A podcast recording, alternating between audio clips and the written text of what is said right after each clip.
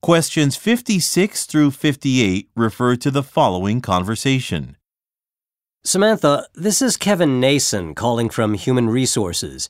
If you're not too busy, I want to talk about some of your staffing concerns. As I noted in my recent email, our call center needs additional customer service representatives. Ever since we launched our digital media player, the volume of calls from customers has dramatically increased.